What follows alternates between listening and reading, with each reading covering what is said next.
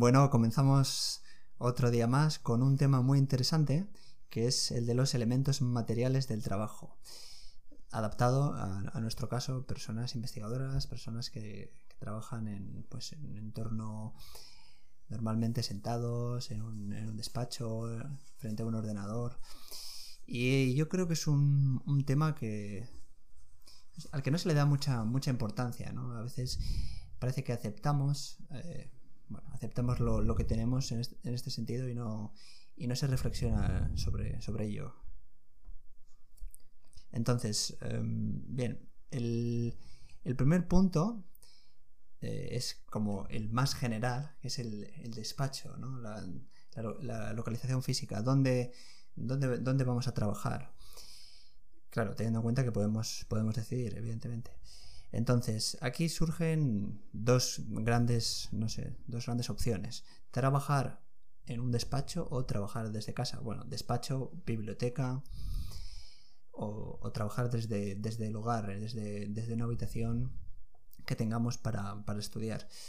Y parece que ambas tienen ventajas e inconvenientes, ¿no? No sé si, si podemos, por ejemplo, empezar cuáles son las, las ventajas de trabajar en un, en un despacho o en, un, en, un, lugar exclusivo para esta tarea. Bueno, yo diría ah, que una de las ventajas de, de, trabajar en un despacho, en, una, en un espacio asignado a una sola labor, es que la mente asocia naturalmente ese, ese, ese lugar con la labor desempeñada, ¿no? Eh, cosa que puede no suceder en casa, porque en casa el hecho de que haya propincuidad de ciertos recintos o dependencias en las que se realizan otras labores o uno se dedica a otras actividades puede redundar en detrimento de la realización de la tarea. Por ejemplo, si uno al lado de la habitación, caso de trabajar en casa o de tener un despacho incorporado en casa, tiene la cocina, tiene el baño, tiene el dormitorio, tiene la sala de estar, entonces si no es sumamente disciplinado, y estamos asumiendo que no todo el mundo lo es y que por eso de ahí proviene la deseabilidad ¿no? de, de imponerse cierta rigidez y cierta tensión de trabajar en un espacio, es probable que caiga en la tentación de, ah, de realizar otras actividades que no sean precisamente, que no estén directamente relacionadas con el trabajo. Ese sería una de las contraindicaciones de, de trabajar en casa. Sí, yo también creo que otra, otra, otra ventaja de trabajar en un despacho también puede ser el hecho de tener compañeros que, pueden estar trabajando pues, en, en, temas parecidos, con los que puedes con los que puedes conversar, con los que puedes incluso preguntar algunas dudas, compartir cuestiones y eso también puede, digamos, no sé, ser un elemento también positivo a la hora de, no sé, de, de querer trabajar, tener, tener un buen entorno, ¿no? Sí, siempre cuando eso no degenere en, en, la conversación distendida de los comentarios sobre el fin de semana, porque muchas veces es, eh, lo que al principio son compañeros de trabajo acaban siendo colegas de profesión y luego camaradas y entonces uno al, final comenta más las incidencias del fin de semana que los asuntos directamente relacionados con la especialidad. ¿no? Entonces ese podría tener, ser un aspecto de doble filo. Sí, eh, eso es. Además Además, el hecho de que, de que un compañero te puede interrumpir en un momento de concentración y puede en ese sentido perjudicarte notablemente. Sí, además yo creo que tenemos una, una noción pervertida de cordialidad, ¿no? Parece que si no saludas o no respondes o no, no giras la cabeza cada vez que, que alguien irrumpa por la puerta, estás siendo descortés, ¿no? O, o indecoroso, y eso no es así. Yo, yo, creo, yo creo que el espacio exclusivo quizá comporta cierto grado de aislamiento y en ese sentido la soledad yo creo que es eh, condición necesaria para, un trabajo bien, bien realizado. Sí, ¿cuántas veces pues ha pasado que, uno está trabajando, está concentrado, en ese momento igual no quiere descansar, pero hay un compañero en el despacho contiguo que, bueno, ha empezado a trabajar, por ejemplo, antes y quiere, quiere tomarse un descanso y comer, un bocadillo o algo y entonces irrumpe en, en tu despacho y, pues te hace la propuesta. Bueno, vamos a, descansar. Además es difícil también decir que no. Una vez que ya te, te ha interrumpido, pues acabas accediendo, ¿no? Sí, no, no solo eso, que uno en, previsión, en previsión del receso que uno se va a tomar, pues eso puede condicionar el decurso de la tarea y el, y el rendimiento y luego, por supuesto, que uno no elongue más de lo debido a ese tiempo de receso dedicándose a otras actividades como tomarse un segundo café o, comentar todo lo que cuesta, todo lo que cuesta afanarse en la ejecución de la labor, ¿no? Sí.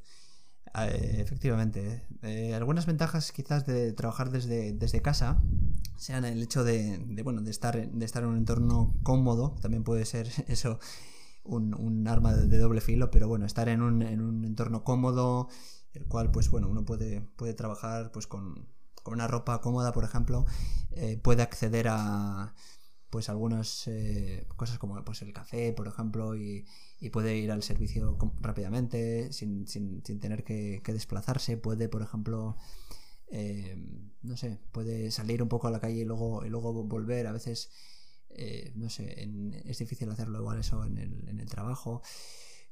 quizás esas sean algunas de las ventajas, ¿no? La, comodidad o de, trabajar desde casa. A lo cual yo añadiría el factor temporal y en dos respectos, especialmente en primer lugar el, el tiempo que uno ahorra en desplazamientos al lugar de trabajo y en segundo lugar el tiempo aprovechable perteneciente a intervalos de ocio como el fin de semana. Uno puede estar especialmente lúcido, uno puede quedarse solo, uno puede estar productivo y es tiempo que puede aprovechar estando en casa y quizá no si tiene un despacho que cierra con el horario oficial de la facultad.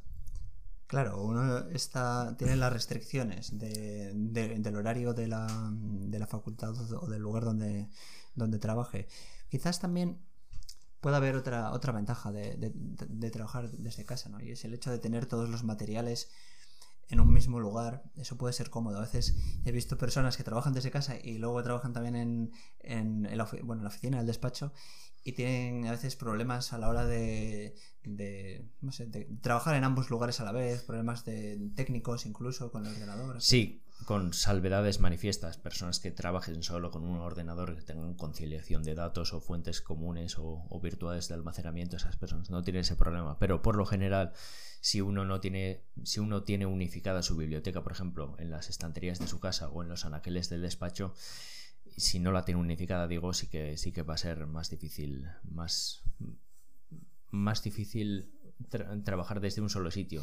Lo que pasa que es usual, es usual que la gente tenga almacenados todos sus libros en un lugar y es más fácil si uno trabaja en casa, ¿no? Que salvo, salvo, salvo mudanza, eh, uno siempre va a contar con todos sus útiles de trabajo allí. Esa es una, ventaja eh, en favor de trabajar en un despacho incorporado en, el propio hogar. Sí, yo también he experimentado trabajando desde, casa, por ejemplo, que, uno tiene menos, menos estrés derivado sobre todo del desplazamiento, el ajetreo por la mañana, tener que, sobre todo si vas, si vas a la ciudad, si vas a la, a la gran ciudad y tienes que tomar el, el coche, por ejemplo, atascos o el metro lleno de gente, puede a veces generar, puedes, digamos, comenzar el día con un poco de, estrés. Claro, si vives, por ejemplo, en un entorno cercano al, al lugar de trabajo y no no tienes igual que sufrir eso, pero hay muchas personas yo creo que sufren eso. Sí, pero el estrés a veces puede ser coadyuvante a la tonificación intelectual y ese es uno de los aspectos positivos que no hemos mencionado previamente el de despacho.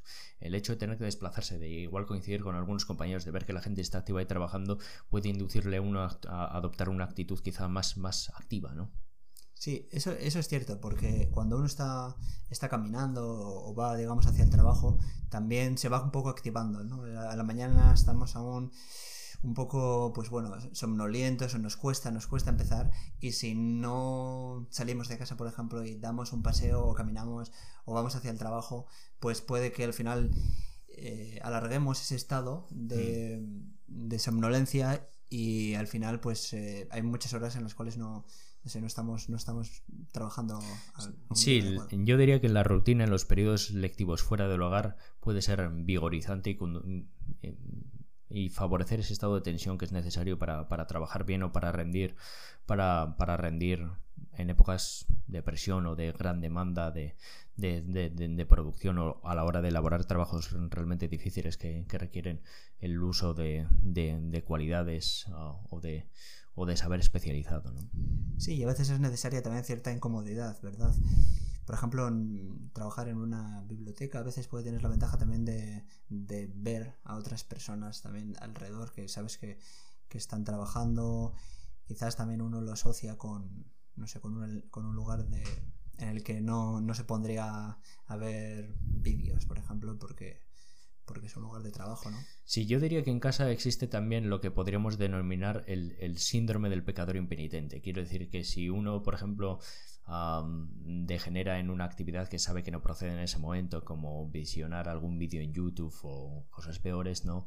Uno no tiene un juez ajeno a su conciencia que, que pueda reconvenirle o censurarle en ese momento. Sin embargo, la no sé, hallarse inserto en un entorno en el que todo el mundo se supone que está trabajando porque, porque ese lugar está específica, exclusivamente destinado al trabajo, no solo está más visto, se exige, hay ciertos, ciertos requerimientos de silencio, ah, no, no puede haber congregaciones, etcétera. Eso también es un factor en favor del despacho.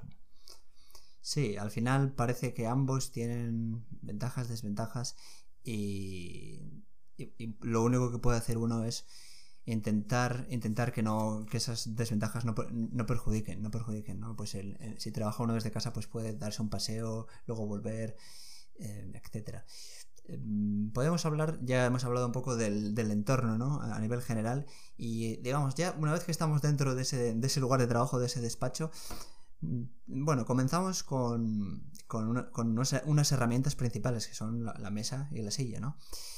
Eh, a veces uno, bueno, no, no piensa quizás en la mesa, por ejemplo. Parece que cualquier mesa sirve. Pero, pero yo, yo personalmente, que, he cambiado de mesa recientemente, he visto que, que, ha mejorado bastante mi trabajo con una nueva mesa que, por un lado, se adapta a mi altura.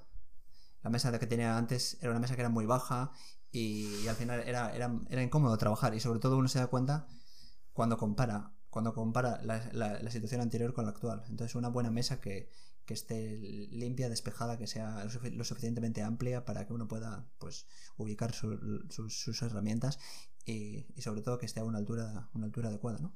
Sí, el, el, entorno de trabajo es especial, una mesa, una mesa amplia, despejada, quizá ajustable a la altura, Ah, puede ser inductora del apetito por trabajar y eso es importante, ¿no? Porque, porque una mesa colmada de, colmada de objetos o una, o una mesa sucia o, desorganizada no, no, invita precisamente al, al, esfuerzo que supone trabajar de forma continuada. Sí, y luego sobre la silla también, eh, a veces parece que aceptamos cualquier silla, pero, pero también yo creo que sobre todo teniendo en cuenta que pasamos muchísimas horas eh, sentados, puede ser eh, el elemento quizás más importante, la silla. Sí, porque a la incomodidad intelectual del roce cognitivo por, comprender las cosas y por, y por producir contenido, contenido, nuevo de conocimiento, se sobreañade la tensión, por ejemplo, en el cuadrado lumbar o la tensión cervical o la, o la torsión de la columna y todos, todos esos elementos al final ah, yo creo, yo creo que, redundan contra nuestra predisposición a trabajar, cosa que, deberíamos combatir quizá con una buena silla que precisamente favorezca nuestra, nuestra idea de quedarnos ahí durante horas, porque muchas veces el trabajo, el trabajo requiere una inversión indefinida de, horas. Sí, que, favorezca, digamos, ese trabajo prolongado, pero que no favorezca la relajación, ¿no? A veces eh, yo he visto, he visto muchas sillas que, que son muy reclinables y, claro, con una silla así, pues es, fácil que uno al final se, relaje, se, acomode y que, y bueno, al final pues acabe casi en una situación de, no sé, de estar en un sofá. Sí, digamos, aunque la expresión pueda parecer humorística, uno tiene que estar cómodamente erecto para trabajar. Eso es, eso es. Y aunque al principio, pues, pues puede parecer incluso un poco forzado, estar recto, ¿no? A veces parece que no es una postura igual que nos gusta, pero si, si uno se acostumbra, eh, no sé, yo, yo, creo que sí que puedes, puedes verlo. Sí, uno, uno, tiene que estar bien, bien enderezado y esto enlaza con, con la alusión previa de esa, esa, esa, tensión, estar bien, bien alineada la columna, la cabeza bien al frente y los ojos fijos en la pantalla que tiene que estar, si trabajamos con pantalla, al, al, al nivel de acomodación ocular. Sí, y últimamente está, está bastante de moda las, las mesas, las mesas, digamos, regulables para trabajar de pie. No sé, eh, no sé si es simplemente una moda o, o, no sé, o puede, puede de algún modo ayudar a, a, trabajar cómodamente. Puede ser, puede ser un signo del, del esnovismo, no sé, eh, quizá en, en, alguna revista pseudo, pseudocientífica se ha propalado la noticia según la cual es beneficioso trabajar de pie. Uh, puede ser, el, problema que, yo veo con eso es que quizá no permite una continuidad suficiente para ejecutar una tarea que requiera cierto grado de dificultad. Entonces, eh, soy, soy, escéptico con respecto a la conveniencia de, esa, de mesas ajustables hasta ese grado, hasta estar de pie. Sí, ¿cuánto tiempo podemos estar de pie y centrado, no sé, cómodamente? Yo, yo bueno, particularmente he probado y al final, pues, eh, he notado que, me estaba cansando, además, estar fijo en un, en un lugar sin, no sé, sin poder moverse, me, me ha parecido incómodo y no, no, no, no he visto que haya mejorado mejorado mi, mi, concentración o algo así. No, puede, no sé, eh, no puede ser más interesante quizás dar un paseo, volver y, y continuar con la tarea. Sí, yo, yo puedo, um, puedo referirme a mi caso personal. Yo he estado trabajando, nos retiraron la silla. Eh, creyendo que la silla era inductora de la, de la laxitud y del regalo, de, de, la, de la vida de relajo. Y quizá tres horas, tres horas aguantando ya con dolor en los pies y con, pesa, con pesantez en las rodillas, se resienten las articulaciones. Y después, cuando, cuando uno tiene disponibilidad de una silla, uno se sienta para descansar, no para seguir trabajando. Entonces ese puede ser, puede ser un riesgo adicional. Uno, a mi juicio hay que revertir el proceso. Uno se tiene que levantar para salir a caminar, despejarse, eludir las tensiones o, disipar la concentración en, otras cuestiones, ¿no? Para, con, fines terapéuticos, para volver, para volver con, la mente más, más concentrada y, sí, sí, más receptiva. Sí, eh, y luego hay otra postura también que quizás no sea, no sea muy común, sobre todo en, en despachos o en bibliotecas, pero quizás eh, uno en su casa pues sí que puede, puede tomarlo, ¿no? Y es la de estar tumbado. Eh, parece que a veces ciertos pensamientos se producen mejor en un, en un entorno en el cual uno, uno, uno está relajado, tumbado y puede focalizar en ese pensamiento. Sí, el, el, problema, el problema palmario de, de, eso es que suele estar asociado al, a, la siesta, al ronquido y al bostezo, ¿no? Pero es cierto que un, uno en estado de máxima concentración puede, puede buscar la, la, posición casi fetal, ¿no? De, de, mínimo, de mínimo esfuerzo, de máxima relajación, para, para derivar todos los esfuerzos a, a la mente, al cerebro, ¿no? Eh, le, veo sentido quizá en, en, en, situaciones ocasionales o muy, muy circunstancialmente. Sí, y teniendo cuidado de, de, de, no quedarse dormido, es decir, de no dedicar de, igual demasiado tiempo a, o sea, a, esa postura que al final puede... puede sí, no sé. es, es, cierto, muchas veces uno está más lúcido al despertar. Y los psicólogos dirían que, que, eso es causalmente dependiente de la eliminación de, toxinas y de la, de la cercanía del, del sueño, de, la, de la, los procesos reparadores y, y de, de descanso, ¿no? Pero, pero solo, solo ocasionalmente cuando, cuando la tensión sea máxima y la, la quietud sea prerequisito para, para, para focalizar atención, solo, solo en esos casos yo abogaría por, por la, la, posi la posición estar tumbado en decúbito supino o en posición fetal, una de las dos, pero no, en general no. Yo creo que, yo creo que en este sentido la silla, la silla debe ser el, el medio de trabajo, el soporte. Sí, Luego la, la, herramienta quizás principal, principal de, de, todo investigador, estudiante, seguramente sea el, el, ordenador, ¿no? El ordenador, bien sea físico, eh, fijo o portátil. Y bueno, aquí tenemos ¿no? tu caso que, que recientemente has, has cambiado de, ordenador, de uno un poco, un poco lento, antiguo, Windows, ¿no? a un Mac. Eh, ¿Merece la pena invertir invertir en, un buen ordenador. Sí, no es que quiera hacer campaña de desprestigio, pero Windows, realmente sobre todo los ordenadores portátiles no funcionan bien, salvo que hagas una gran inversión de dinero, cosa que no, que, no compensa en relación, en contraste con, con los ordenadores Mac sobre todo con los portátiles, ¿no? Entonces, no solo el ahorro de tiempo, sino la percepción subjetiva de la molestia y la irritación que supone esperar a la actualización, los procesos, la apertura del ordenador, eh, de las ventanas de internet, cuando se bloquea la administración de tareas, etcétera. Es realmente, es realmente muy molesto y sobre todo puede arruinar algunos momentos de concentración y casi de inspiración que uno puede tener cuando, cuando escribe o cuando, cuando uno tiene que plasmar ideas, ¿no? Entonces, eso eh, te lo digo con una claridad meridiana. un, buen, un buen ordenador portátil, preferentemente un Macintosh, es la, mejor opción. Sí, porque, sobre todo porque sabes que no va a fallar, ¿no? Que no, que no, no va a aparecer una actualización en medio del día que te puede, te puede fastidiar la jornada o, algo similar. De hecho, de hecho, en los congresos internacionales se ven muchos, muchos Mac, no se ven casi Windows, ¿no? Aparte de la, de la ligereza, la portabilidad, la velocidad, el carácter opcional de las actualizaciones, la ausencia de virus, tiene innumerables ventajas.